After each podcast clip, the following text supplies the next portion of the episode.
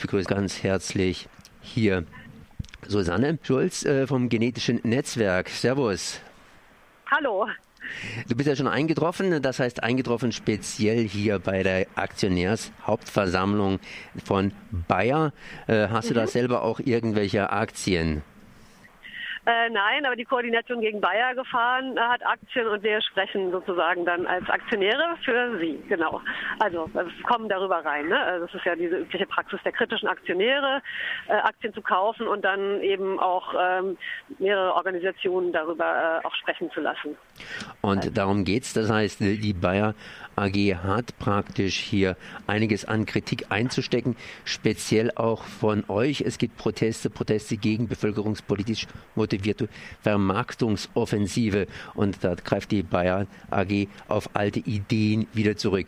Weshalb stehst du, weshalb steht ihr heute vor der, ja, vor der Jahreshauptversammlung der Bayern AG? Ja, äh, wir stehen hier, weil wir schon äh, jetzt seit einigen Jahren beobachten, dass es eine massive äh, Expansion von Hormonimplantaten im Verhütungsmittelmarkt international gibt. Äh, insbesondere gibt es ein äh, Hormonimplantat, was eben fünf Jahre in den Arm eingenäht wird, was Jadel heißt jetzt mit neuem Namen. Das wird jetzt seit neuestem eben von Bayer Healthcare vermarktet.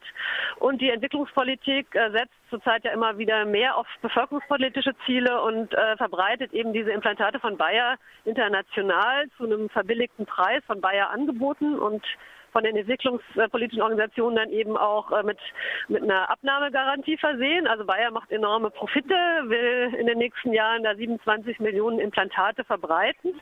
Und wir protestieren, weil es eben in den 90er Jahren äh, große Netzwerke von Frauengesundheitsorganisationen weltweit gab, die es geschafft haben, das Vorgängerprodukt, was eigentlich fast identisch war, das hieß damals Norplant, können sich vielleicht manche noch daran erinnern, äh, das erfolgreich zu stoppen. Also damals wurde die Vermarktung gestoppt, weil es unglaublich viele Nebenwirkungen gibt bei diesem Implantat und weil es eben auch nicht äh, rausoperiert werden kann, ohne dass man medizinische Hilfe dafür bekommt. Und absurderweise vermarktet das jetzt bei Healthcare immer mit Hilfe halt der entwicklungspolitischen Organisationen, gerade in äh, afrikanische ähm, ländliche Regionen, wo es eben keine Gesundheitsversorgung oder kaum Gesundheitsversorgung gibt. Das sagen sie ist auch extra dafür, damit die Frauen nicht so oft zum Gesundheitsposten gehen müssen. Und das führt dazu, dass sie praktisch die Implantate eingenäht bekommen und sie nicht äh, selber wieder rausoperieren lassen können.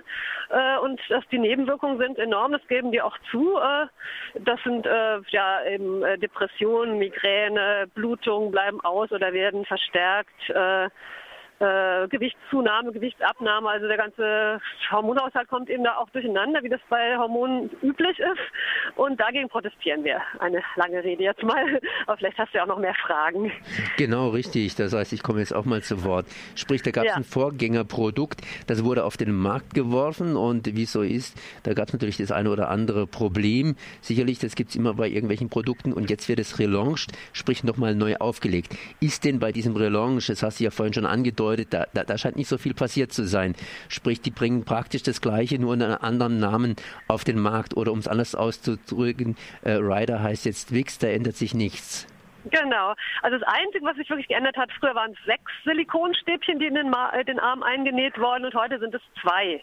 Das ist der einzige Unterschied. Das erleichtert ein ganz klein bisschen das Herausoperieren, aber nicht wesentlich.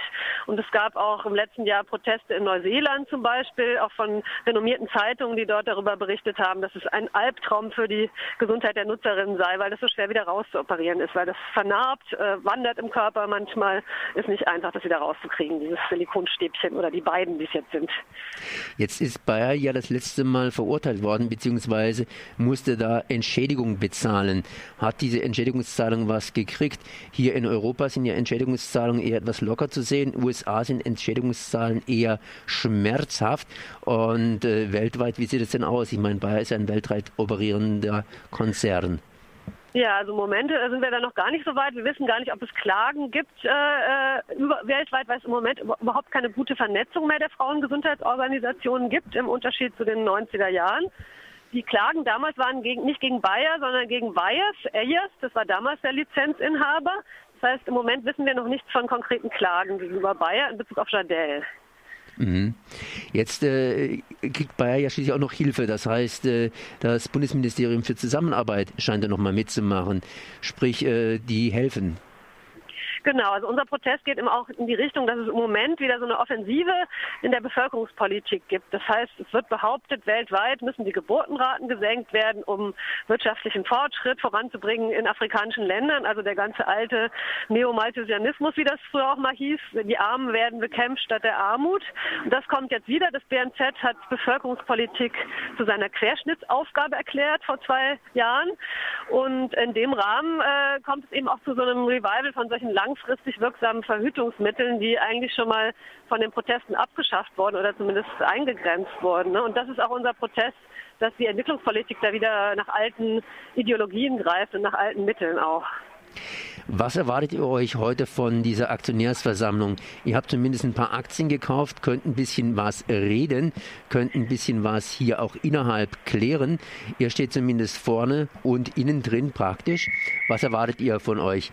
Heute? Ja, also wir warten, dass die Presse äh, äh, aufmerksam wird, dass überhaupt das Thema wieder mal gesetzt wird, äh, dass andere Organisationen auch aktiv werden dazu, weil das Thema ist lange jetzt überhaupt nicht bearbeitet worden und wir fangen jetzt gerade erst an. Also die Buko Pharma Initiative ist auch dabei, das Genetische Netzwerk und lokal auch noch eine Entwicklungspolitik kritische Organisation. Wir wollen jetzt erstmal wirklich Aufmerksamkeit dafür äh, hervorrufen in der Presse, aber auch bei den Bayer Aktionären sicher auch. Es sind ja sehr viele, äh, einige tausend werden erwartet erwartet bei so einer Hauptversammlung.